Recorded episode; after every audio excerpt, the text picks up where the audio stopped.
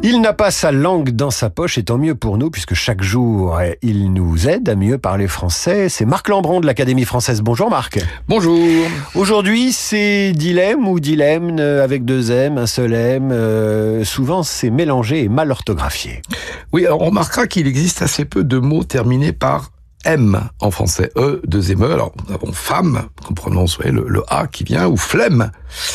Euh, il y a des mots plus rares comme j'aime hein, pour le, le, la pierre, euh, marem, ça veut dire un, marais, euh, mais qui sont des mots assez spécialisés.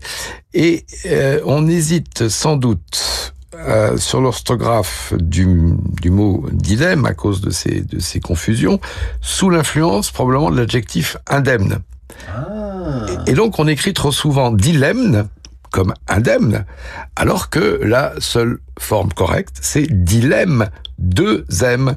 Donc on écrit les héros classiques sont souvent confrontés à de cruels dilemmes, D-I-L-E, deux M, E-S, et on ne dit pas les héros classiques sont confrontés à de cruels dilemmes, comme indemne, euh, c'est donc le redoublement du M qui est la règle du dilemme. Si vous avez une hésitation, pas de dilemme, vous choisissez les chroniques de Marc Lambron chaque matin à 7h20 sur Radio Classique. Elles sont issues du livre de l'Académie française Dire ou ne pas dire aux éditions Philippe Ray. Il est sous-titré du bon usage de la langue française.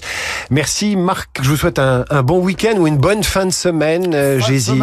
Allez, une bonne fin de semaine. Vous nous revenez lundi avec d'autres conseils d'usage et de bon usage du français. Je vous souhaite donc un bon samedi.